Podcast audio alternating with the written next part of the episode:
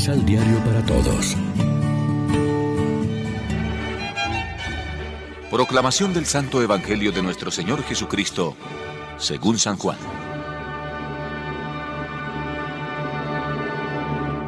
Después de decir estas cosas, Jesús se conmovió y dijo con toda claridad, En verdad les digo, uno de ustedes me va a entregar.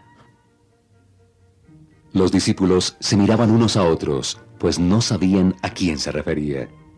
Uno de ellos, el discípulo a quien Jesús más amaba, estaba recostado junto a él en la mesa. Simón Pedro le hizo señas para que preguntara a Jesús de quién hablaba.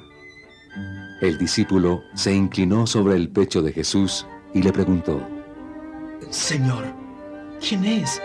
Jesús le contestó, Voy a mojar un poco de pan. Al que se lo dé, ese es. Mojó un poco de pan en la salsa y se lo pasó a Judas, el Iscariote, hijo de Simón. Cuando Judas tomó el pan, Satanás entró en él. Entonces Jesús le dijo, Lo que vas a hacer, hazlo pronto. Ninguno de los que estaban a la mesa comprendió por qué Jesús le decía eso. Como Judas llevaba la bolsa, algunos creyeron que Jesús quiso decirle, anda a comprar lo que falta para la fiesta, o bien, anda a dar algo a los pobres. Judas se comió el pedazo de pan y salió inmediatamente. Era de noche. Cuando Judas salió, Jesús dijo, Ahora es glorificado el Hijo del Hombre, y Dios es glorificado en él.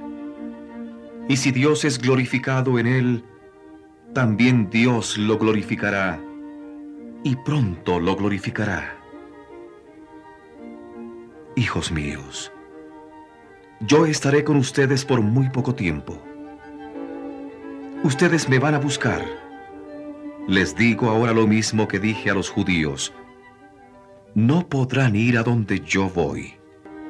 Simón Pedro le dijo, Señor, ¿a dónde vas?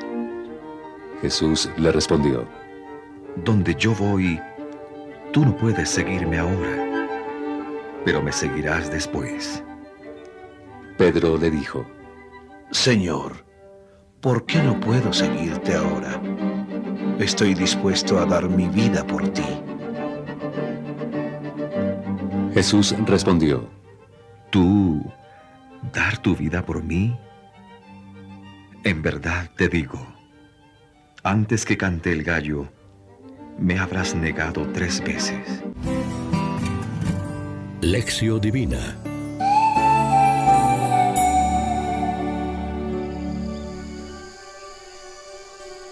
Amigos, ¿qué tal? Hoy es martes 12 de abril y a esta hora, como siempre, nos alimentamos con el pan de la palabra. Cuando Judas se marchó, añadió Jesús, ahora es glorificado el Hijo del Hombre y Dios es glorificado en él. El evangelista Juan se refiere siempre a la muerte de Jesús en términos de glorificación, hasta 23 veces en su evangelio, por 9 en Lucas y Mateo y una solamente en Marcos. La muerte de Cristo encierra ya su gloriosa resurrección, por eso revierte también en gloria del Padre. La teología de la cruz y de la gloria van unidas, como expone el apóstol Pablo en su himno cristológico de la carta a los filipenses y que se ha leído el pasado domingo de Ramos. Cristo, a pesar de su condición divina, no hizo alarde de su categoría de Dios. Al contrario, se despojó de su rango y tomó la condición de esclavo, pasando por uno de tantos.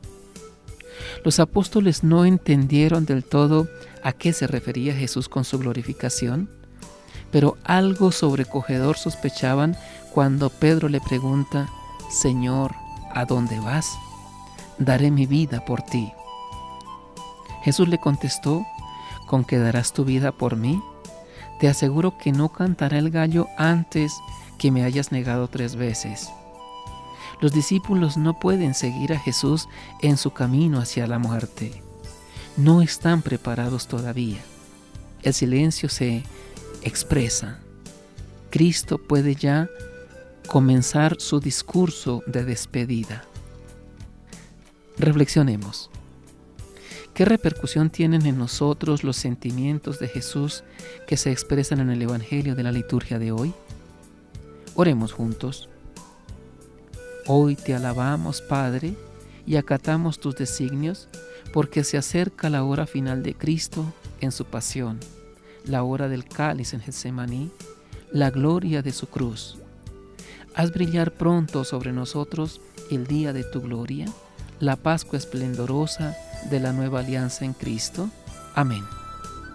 María, Reina de los Apóstoles, ruega por nosotros.